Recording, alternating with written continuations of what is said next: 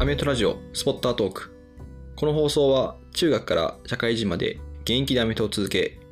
現在は仕事をしながら高校アメト部のコーチをしている私、アメトフリークがアメトの情報やアメトを通じて学びになったことなどを配信するラジオです。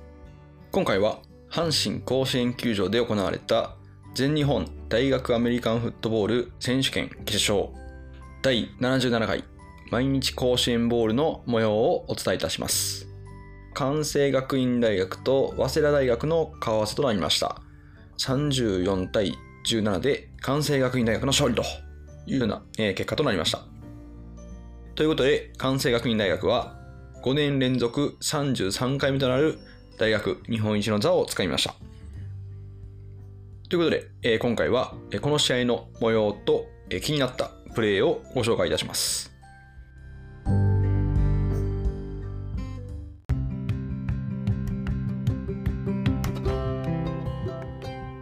まず第1クォーターなんですけども、両校ともちょっとディフェンス陣があのかなり粘りを見せていたというような展開がありまして、一進一退をこう繰り返すというような、まあ、そんな展開となっておりました。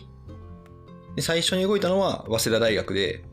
第1クォーターの終盤に敵陣に攻め込んでいくんですけども、第2クォーター、えーランニングバックの荻原選手の25ヤードのランで、ゴール前2ヤードへ前進します。ここで、えーまあ、一旦先制するかなというふうに思ってたんですけども、関西学院大学のディフェンスバック33番、山村選手が、えーここでエンドゾーン内でインターセプト。早稲田大学はチャンスを逃してしまいます。関西学院大学は第2クォーターにキッカー6番の福井選手のフィードゴール、えーこれ2本決めまして6点を獲得します。一方の早稲田大学もキッカー36番の曽木選手がフィードゴールを1本決めて6対3でゲームを折り返します。な前半の関西学院大学のオフェンスは、まあ、ゲインはしていくんですけども、ちょっとらしくないミスっていうのもあって、タッチダウンまでには結びつかないというようなところで、ちょっとこう、もやもやしたような、まあ、そんな印象を受けました。で、えー一方の早稲田大学の方は、まあオフェンス陣はちょっと関西学院大学のラッシュがかなり激しくて、それに気を取られて、なかなかこう、両チームとも思うように攻め込めていないなというような、そんな印象を受けていまし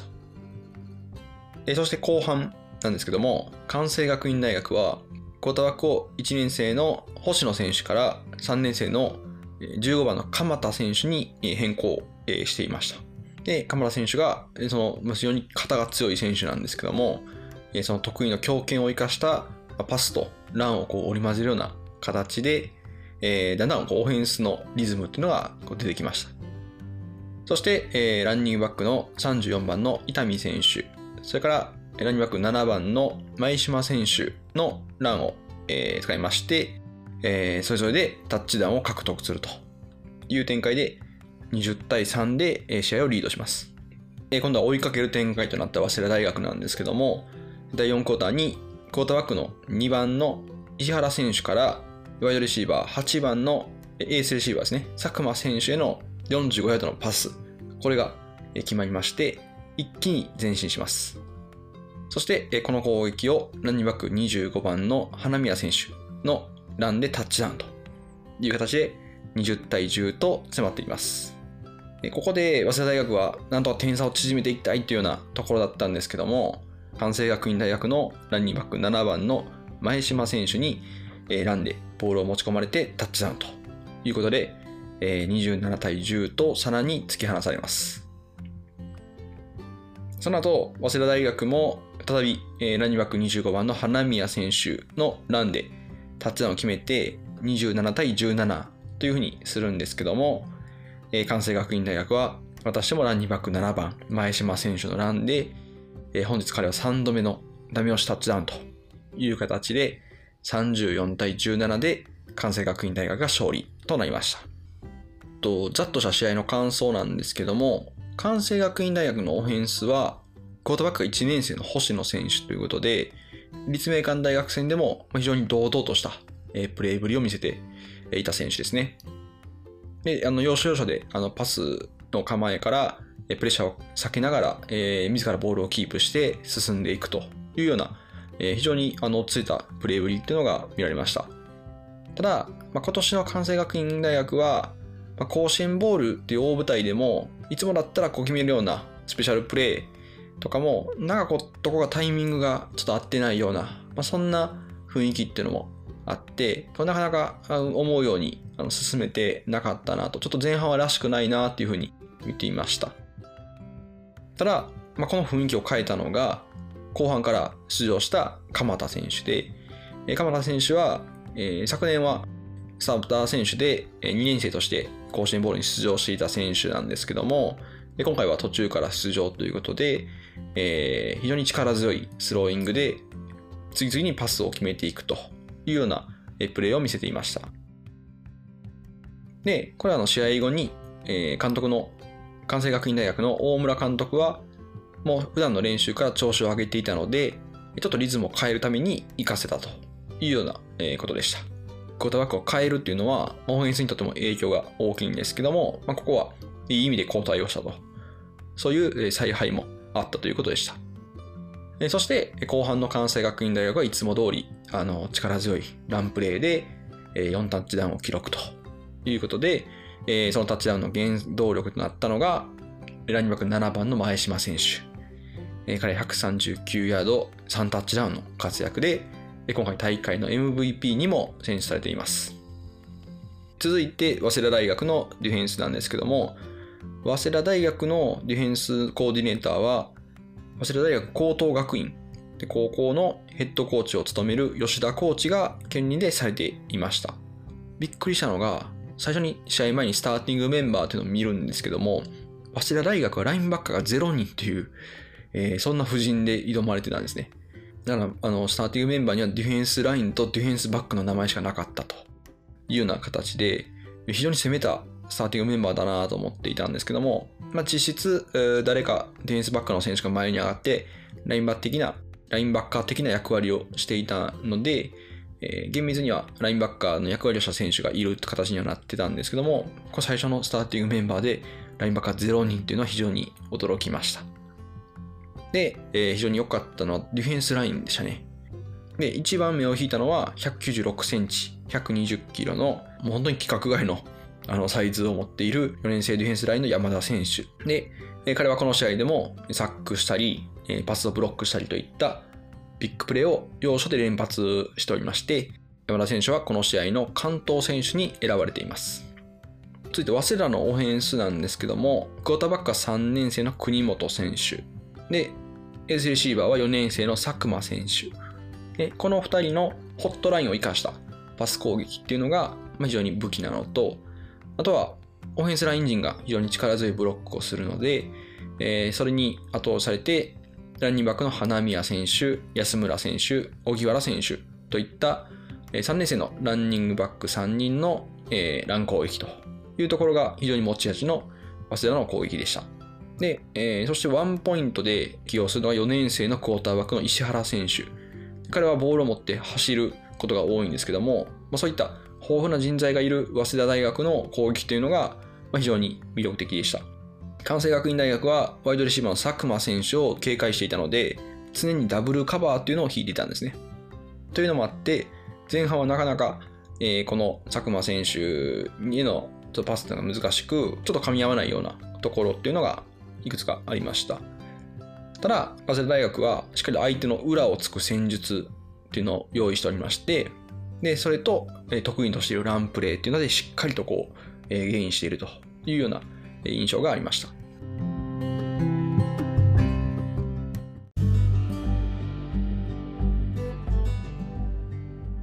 はい。というわけで、ここからは関西学院大学対早稲田大学の試合から気になったプレーをご紹介します。まずは、関西学院大学の殿下の宝刀と呼ばれるショベルパスです。ショベルパスというのは、クォーターバックがパスの構えをして、ディフェンスラインを引きつけて、そのディフェンスラインと入れ違う形で、前方にいる選手にひょいとパスをするような、そんなプレーをショベルパスというんですけども、この完成度の高さっていうのは、もう言うまでもないんですけども、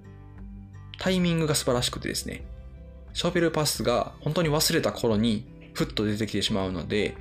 そのタイミングのうまさにアメフト関係者っていうのがもう感心しまくると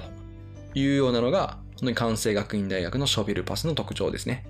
そんなショベルパスなんですけども、この甲子園ボールでは、ショベルパスに関連したプレーを計5プレー行ってたんですね。ということで、今回はこのショベルパス5プレーについて解説していきます。1つ目が、スプリットゾーンフェイクのショベルパス。これは1人の選手がオフェンスラインと逆方向にブロックに行くというようなスプリットゾーンと呼ばれるランプレーがあるんですけども、これを、ね、レシーバーがまずはモーションをして、オフェンスラインがいるボックス近くに近づけてから、まあ、そのスプリットゾーンの動きっていうのを行います。そしてそのスプリットゾーンのランのフェイクをしたランニングバックがクォーターバックに振り返ってショベルパスというようなよくある感覚のプレーなんですけども、ここは早稲田大学の守備の集まりが早くて、あまり原因っていうのはありませんでした。で、え続いて2つ目にご紹介するのが、ゾーンフェイクのショベルフェイクパスですね。今度はオフェンスラインがブロックをする流れに従って、ランニングバックがハンドオフを受けるふりをして、そのランニングバックにショベルパスの動きをするんですけども、このショベルパスをフェイクにしたパスですね。でこれショベルパスの動きをすることで、ディフェンスラインの動きっていうのはどうしてもそっちに反応してしまって止まってしまうので、その間にパスプロテクションが持ってパスを投げれるというような、えー、ゾーンフェイク、ショベルフェイクパスですね。まあ、しかしここは、結果パス失敗となっています。えー、3つ目にご紹介するのはドローフェイクショベルパスですね。もともとパスの構えをしてランニングバックにハンドオフするプレーっていうのをドローというんですけども、これはドローのフェイクをしたランニングバックにショベルパスを行うというものでした。しかしここも早稲田大学の守備の集まりが早くて、あまり原因というのはありませんでした。で4つ目なんですけども、スイングスクリーンフェイクのショベルパスですね。これはランニングバックをクォーターバックの隣に2人置きまして、そんなショットガン体系から1人のランニングバックを外側にモーションしていきます。で、そのランニングバックの選手にスイングと呼ばれる横に動くパスコースを走らせて、その選手にパスを決めて、ゲインを狙うというようなプレーをスイングスクリーンというんですけども、このプレーはそのフェイクのプレーですね。本命はもう一人ランニングバックにショベルパスをするというようなスイングスクリーンフェイクのショベルパスということで、これは5ヤードの原因となりました。そして最後にご紹介するのがタイトエンドのショベルパスですね。エンプティと呼ばれるランニングバックがいないパスの体系からタイトエンドの選手がオフェンスラインの近くでパスブロックの構えっていうのをするんですね。そして、このタイトエンドの選手にショベルパスを行うというプレーですね。ランニングバックがいなくてもできてしまうのが関西学院のショベルパスです。ここはタイトエンドの小林選手が相手をかわしながら前進しまして、15ヤードのゲインとなりました。はい、えー、ここまで5プレーのショベルパスをご紹介したんですけども、何がすごいかというと、滑って違う体型から違う見せ方をしているんですね。これショベルパス自体がディフェンスラインとの入れ違いを狙ったスクリーンというプレーの要素を持っているんですけども、そこにもう一ひねりしてショベルパスを展開すると。そしてそのタイミングも絶妙っていうのがもう感覚の持ち味ですよね。で、結果的に一番ゲインとなったのは5番目に紹介したタイトエンドのショベルパスで、それ以外は比較的、まあ、速やかにあの止まっていたので、早稲田大学のディフェンスもかなりこのショベルパスっていうのを警戒していたんじゃないでしょうか。ただですね、このショベルパスを要所要所で入れることで、早稲田大学の守備としても、まあ、心理的にパスのプレッシャーというのはどうしてもかけにくくなってしまうので、このショベルパスっていうのがボディーブローのようにこう効いてくるというようなものがあるので、そういったところがショベルパスの効果ですね。はい。ということで、以上が関西学院のショベルパスのご紹介でした。いや、他にもね、取り上げたいプレーはたくさんありまして、例えばオフェンスラインのブロックする方向と逆にハンドオフをするようなミスディレクションというプレーとか、ランニングバックに一旦ボールを持たせてから、クォーターバックにボールを返すプレー、これをフリーフリッカーというんですけども、そのフリーフリッカーの動きからまたランニングバックにボールを戻すスクリーンとか、えっ、ー、と、ショートヤードのシチュエーションで、ランニンランニングバックがクォーターバックの位置に入ったワイルドキャットの体型からハンドオフをしてそのまま中央を押し込んでいくっていうプレーとか、まあ、本当に様々な戦術っていうのを、まあ、関西学院大学が用意してたんですね。ちょっと今回は時間の関係で、えー、お伝えできなかったので、もし詳しく聞きたい方がいらっしゃいましたら DM などお送りください。はい、続いてご紹介するのは、早稲田大学の攻撃ですね。早稲田大学の攻撃も非常にストーリー性があったんです。これちょっと詳しくご説明します。まずご紹介するのは、クォーターバックに4年生の石原選手を入れて、その選手が自らボールをキープする、クォーターバックパワーというプレーですね。これをあの要所要所で、え2プレー、え行っていました。そして、勝負どころではこの石原選手が走るふりをして、ワイドレシーバーの佐久間選手へのロングパスを決めるというプレーがありまして、感覚はマンツーマンだったので、結果的にこのランのフェイクには引っかからなかったんですけども、フリーになった佐久間選手にパスが決まってロングゲインということで、この石原選手が入ったらランという印象をつけておいて、勝負どころでパスというようなプレーでしたね。そしてもう一つご紹介するのが、第2クォーターに右にいるワイドレシーバーの選手が左にモーションをして、そのままクォーターバックを抜けていきます。そして左にいるコーナーバックの選手をブロックして、え、左にいるレシーバーにパスを投げるというようなサイドスクリーンという、まあ、そんな動きをするんですけども、これとは全く関係なく、ランニングバック7番の荻原選手にアウサイドゾーンのハンドオフをするというプレーで、これで25ヤード前進してゴール前2ヤードに迫りました。まあ、こういうプレーがありまして、えー、続いても第2クォーター。先ほどと全く同じ体型で、右にいるワイドレシーバーの選手が左へモーション。そしてそのままサイドスクリーンの動き。という、ここまで全く同じ動きだったんですけども、このサイドスクリーンのブロックに行ったそのモーションのレシーバーがコーナーバックをブロックせずにそのまま前方に急加速しまして、そのレシーバーにパスを決めるというようなスクリーンフェイクのパスというのがありました。で、最後、まだ第2クォーターで、今度は体型は少し違うんですけども、またまた右にいるワイドレシーバーの選手が左へモーションをしていきます。そしてクォーターバックを抜けまして、今度はサイドスクリーンではないんですけども、2人のレシーバーがクロスする形で奥へ走っていって、え内側に走ってきた選手にパスを決めました。いずれのプレーも、右にいるレシーバーを左にモーションさせるという点ではま、ほとんど同じなんですけども、ただ最終的なプレーは違うということで、常に相手の裏をかきに行くようなプレー。これを全て同じクォーターで行うというのが、早稲田大学オフェンスの非常にストーリー性を感じたゲームプランでした。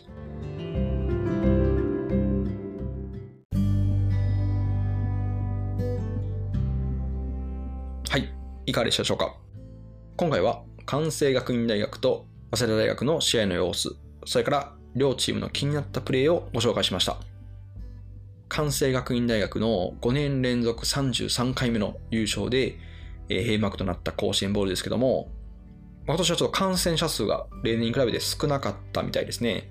テレビ放送もあって、まあ、かなり寒かったっていうのと、あとは、まあ、関西学院大学ね、毎年強いですから、まあ、おそらく関西学院勝つだろうというようなところもあって、ちょっとこのなんでしょう。やはり甲子園ボールっていうのは全国大会決勝ではあるんですけども、毎年毎年同じ顔ぶれっていうのは、うん、ちょっと見てる人からしたら、あ今年も感覚かっていうのは、まあちょっとなんかこう、リーグとしてと面白みに欠ける部分なのかなっていうのはちょっと思ってしまいますよね。